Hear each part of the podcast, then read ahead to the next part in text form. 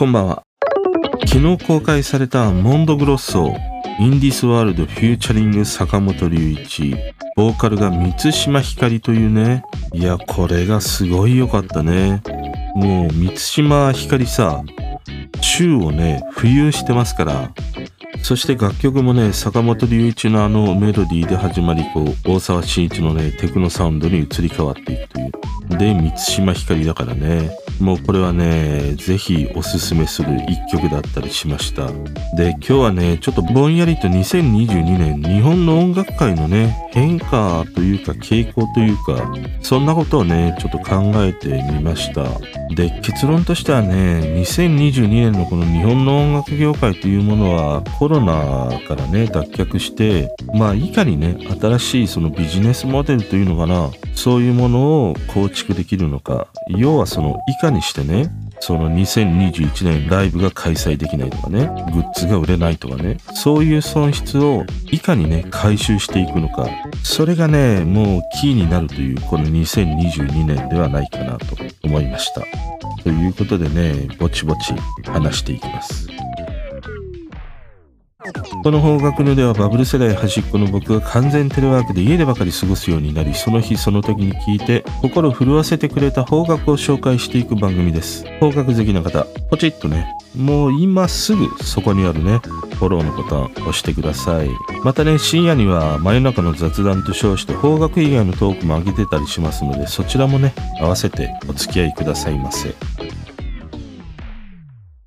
で今日はねちょっと出かけていて帰ってきてねこう手を洗っているとふとさこの日本の音楽業界のねことについてちょっと話したいなっていうふうに思って今日のねこの回となりました。でねこの2022年もうテーマはねズバリ2021年の損失をいかに補填していくかもうこれに尽きる1年じゃないかなというふうにね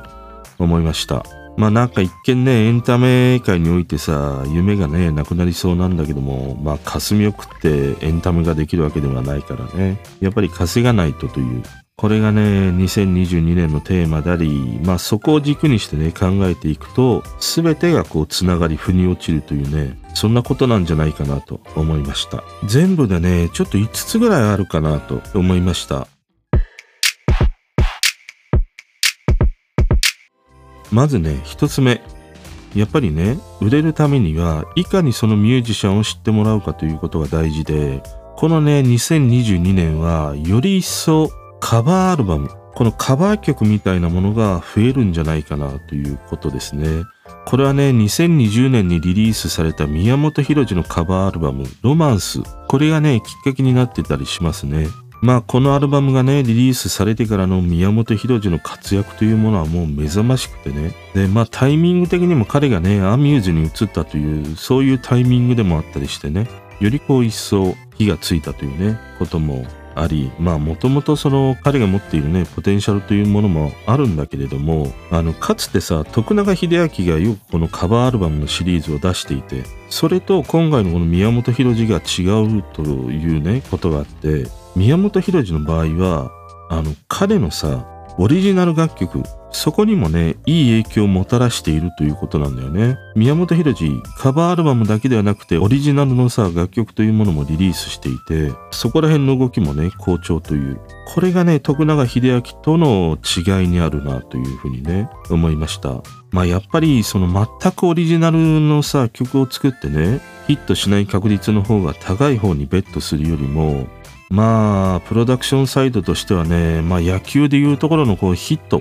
アンダーだね。そういうヒットを重ねて得点していく、そういう方法をやっぱり取りたいんだよね。あんまりリスクを持ちたくないということもあるからね。それがこうしたね、カバー曲であるという。で、カバー曲をリリースして、まずそのミュージシャンの存在を知ってもらい、そこからね、オリジナルにつなげていくのか、またこうした宮本浩次のようなカバーアルバムみたいなものをね、出していくのか。要は売れるか売れないかわからないオリジナルよりもかつてのヒット曲をカバーしてこうバントでもいいからね。類に出て得点を重ねていくという。そういうものがねよりこう増えていくんじゃないかなと思いました。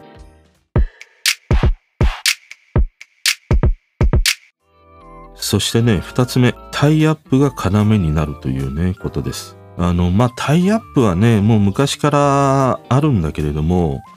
最近やっぱりあの、ABEX のね、松浦さんの動画にハマっていて、彼もさ、ABEX の現役時代って、まあほとんどそのタイアップを取り付けるということに注力を注いでいたという話をしていたぐらいに、このね、タイアップというものがやっぱりヒットにつながるね、着火剤みたいなものでもあるんだよね。ただ、この2000年代のね、タイアップと違うのは、まあかつては CM とかさ、ドラマ、そういうタイアップだったりはしたんだけども、最近のトレンドとしてはやっぱり映画とのタイアップ、これが大ヒット曲への要となる、そういうタイアップに、ね、なってきたりしてますね。やっぱり記憶に新しいところでは、鬼滅の刃のグレンギア、ホムラ、ああいった楽曲。あとは最近よく耳にするということで言うと、浅草キッドのね、桑田佳祐、ソウルコブラツイストとかね、まあやっぱりこのテレビ離れということでまたそのテレビの見方をね録画して後から見るとか TVer で見るとかそういう機会も増えてなかなかやっぱりねその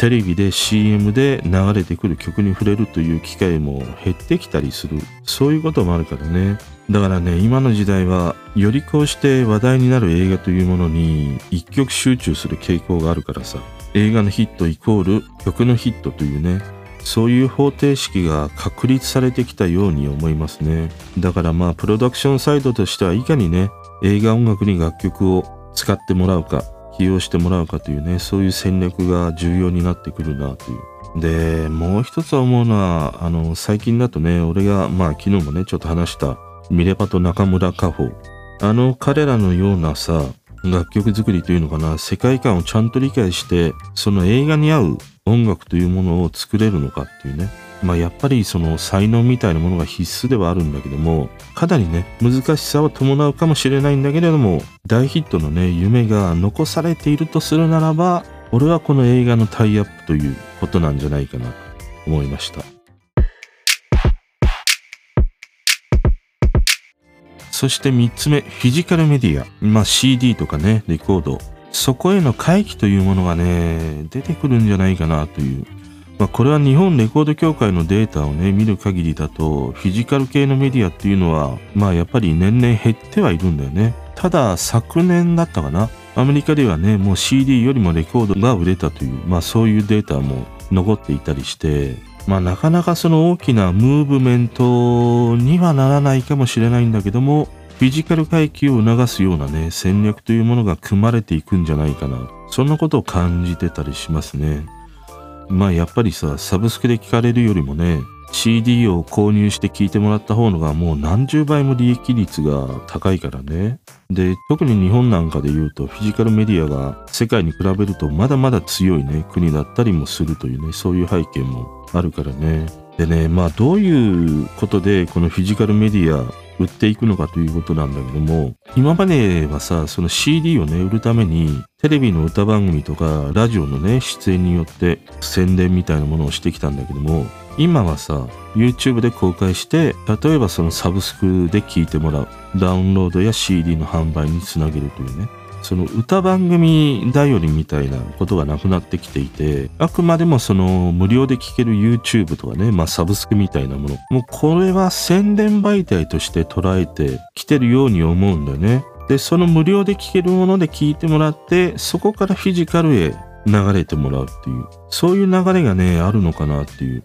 で、その時にね、そのサブスクとか YouTube ではさ、アルバムに収録されている全ての楽曲を例えばサブスクで公開しないんだよね。歯抜けにして、その歯抜けのところはね、フィジカルで聴いてくださいみたいな。そういう流し方とかね。また YouTube なんかで言うと、期間限定公開みたいなね。そういう動画が増えてきたりもしてるんだよね。だからまあ期間限定で聞いてもらって、まあそれが良くてね、手元に残しておきたいということであれば、DVD やブルーレイを買ってもらうというようなね、そういう流れがね、なんかあるんじゃないかなというふうにね、感じてたりしますね。まあ結構その期間限定というふうに書かれているんだけれども結構ね、1年ぐらいアップされている動画というものもあるんだけども、でもやっぱりいずれね、見れなくなるというふうになるので、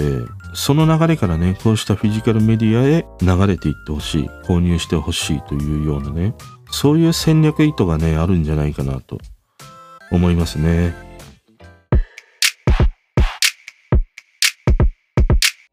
そしてね、4つ目。こう、ファンクラブ限定みたいなね、サロン化したコンテンツというものが増えていくんじゃないかなという。まあ、この流れはすでにね、サロン化ということで、インフルエンサーのね、人たちが取り入れてたりするんだけども、ホリエモンとかね、西野とかさ。このサロン化的なね、ファンクラブ限定コンテンツみたいなものが、より増えていくんじゃないかなっていう、そんな感じがしてます。今までのファンクラブってこうチケットが優先的に取りやすいとかね、まあ、開放が届くとかそういう感じでしかなかったんだけどもこれがだってそのファンクラブに参加していないと買えないグッズとかねチケットとかねそして楽曲みたいなそういうものまでね出てくるんじゃないかなと思いますね。このコンテンツの有料化というのはねもうこのエンタメ界においてはより増えていくと思います。今までその無料で見れていたね、テレビとは YouTube、そういう番組も有料チャンネルでしか見れないというふうに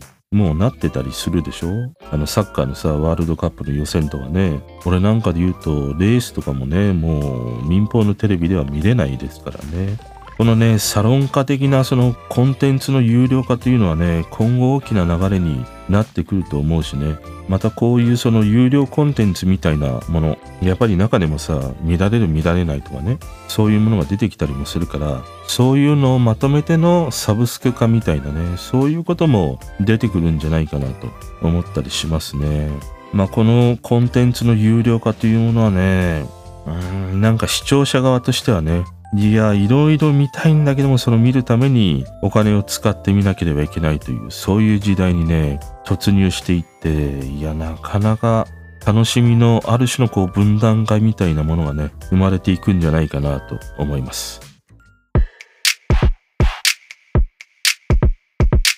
そしてね、最後、5つ目。これがね、もう音楽というかエンターテインメントコンテンツにおいてのもう革命になるだろうなということですね。NFT です。まあ、まだ俺もね、あんまり詳しい仕組みなど理解してないんだけども、まあ、ほんのりとはね、理解していて、その全てのこうデジタルコンテンツの所有者をさ、証明できるというね、ことだったりするんだよね、この NFT というものって。で、これ何がすごいかっていうと、デジタルコンテンツってさ、まあ結構簡単にコピーできたりするわけじゃん。でもコピーされたとしても、それが本物か偽物か、またその著作物の所有者が誰なのか、それがさ、特定できるっていうことなんだよね。要は NFT で証明することで、その権利みたいなものを、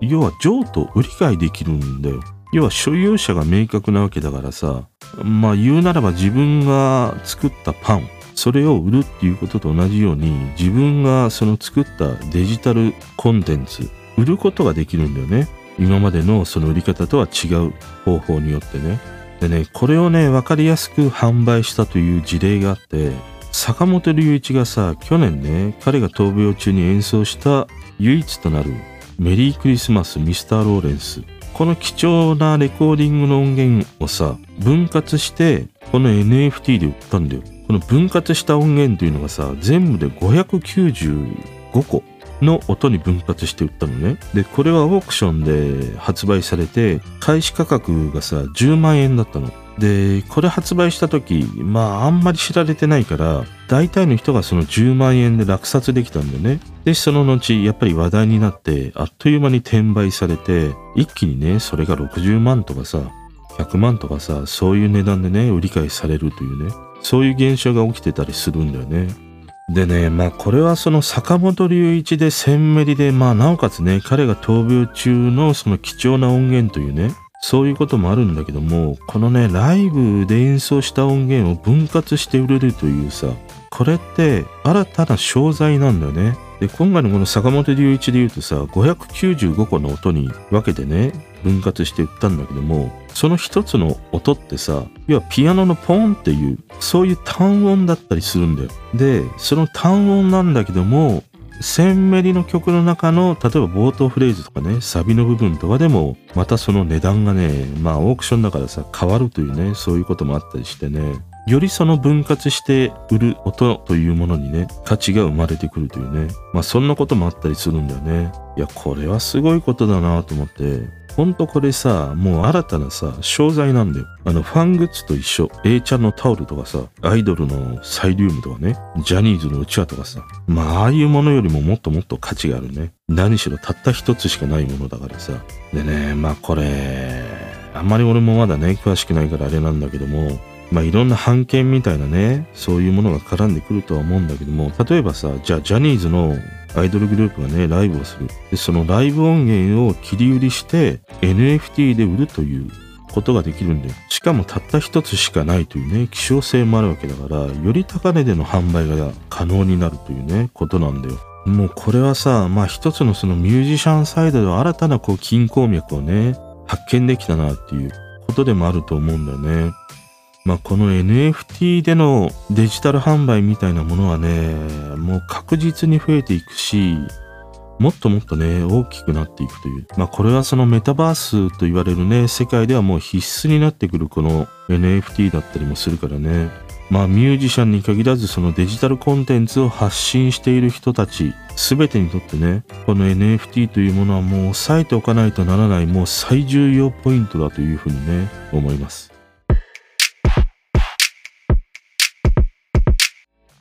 ということでね、まあこのコロナでのね、損益をいかにね、解消するか、これを目的とするようなね、今年1年になるんじゃないかなというふうにね、思いました。まあもう一回整理するとね、一つ目がカバー曲が増えていくだろう。二つ目が映画のタイアップというものが要になるだろう。三つ目がフィジカル音源への回帰というものが見られるのではないかと。4つ目がファンクラブなどの有料サロン的なね、コンテンツが増えていくんではないかと。5つ目が NFT がもたらす新規商材というね、可能性ですね。まあ俺はやっぱり5つ目のこの NFT がね、もうなんと言っても NFT、まあ元年はもっとね、前からあったかもしれないけども、本当の意味でね、NFT というものが一般の人にまで知れ渡りね、動き出すというのが今年なんではないかなと思いますね。あとね、まあこういうその大きなね、音楽業界の動きというものではなくて、なんかその曲の傾向みたいなもの、そんなものもね、ちょっとぼんやりと考えてみました。まあこれはね、ちょっとざっくりと、これもね、5つぐらい考えてみました。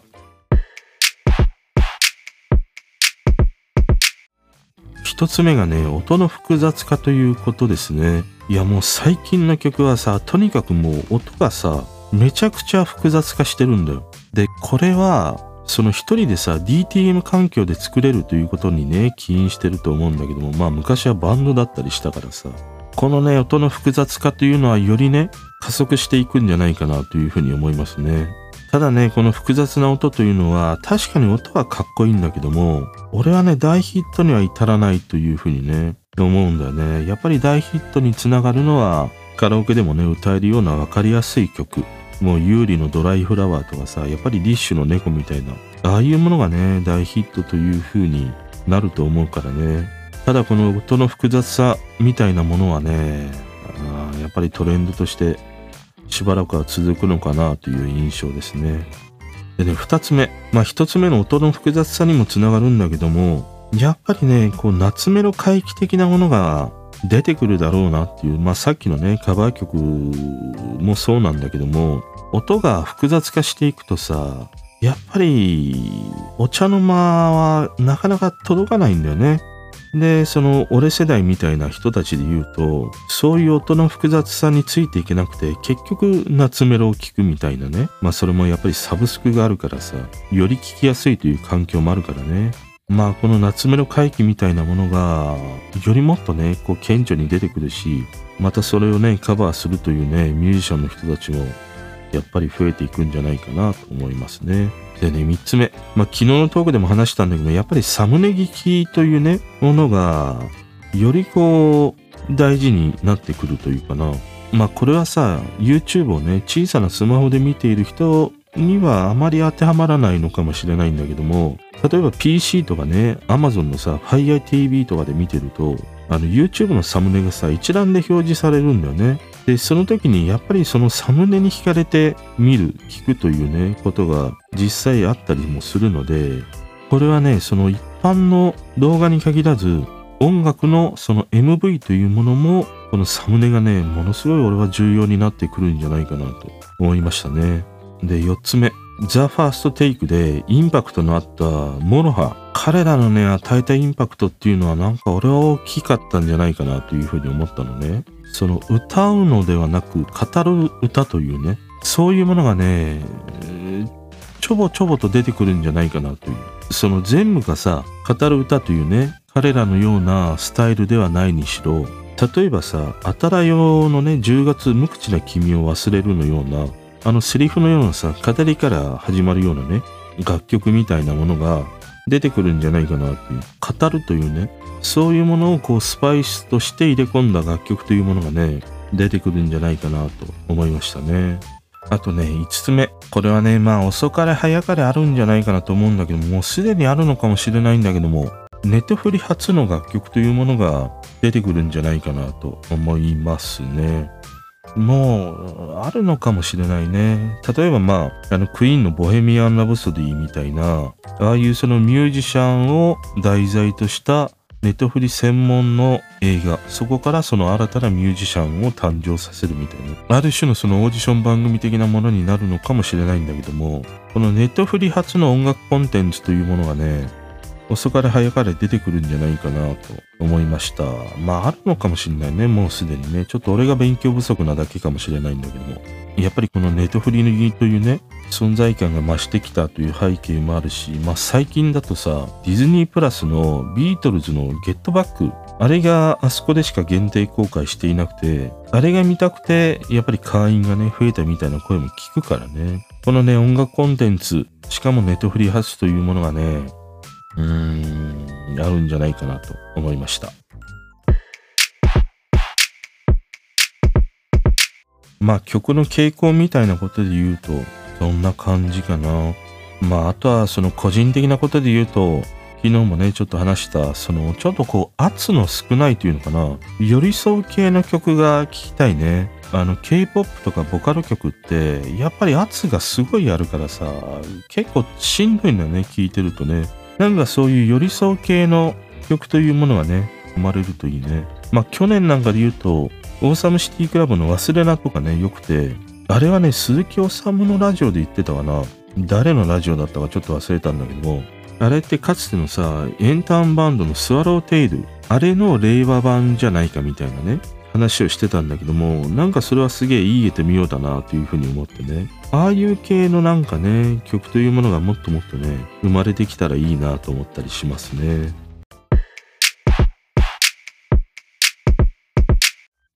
ということで今日はね、つらつらとこの2022年、日本の音楽界の動きみたいなものをね、話してみたんだけど、まああくまでも俺はね、もう素人の視点でしかないので、まあ何言うとんねんみたいなね、こともほとんどだと思うんだけども、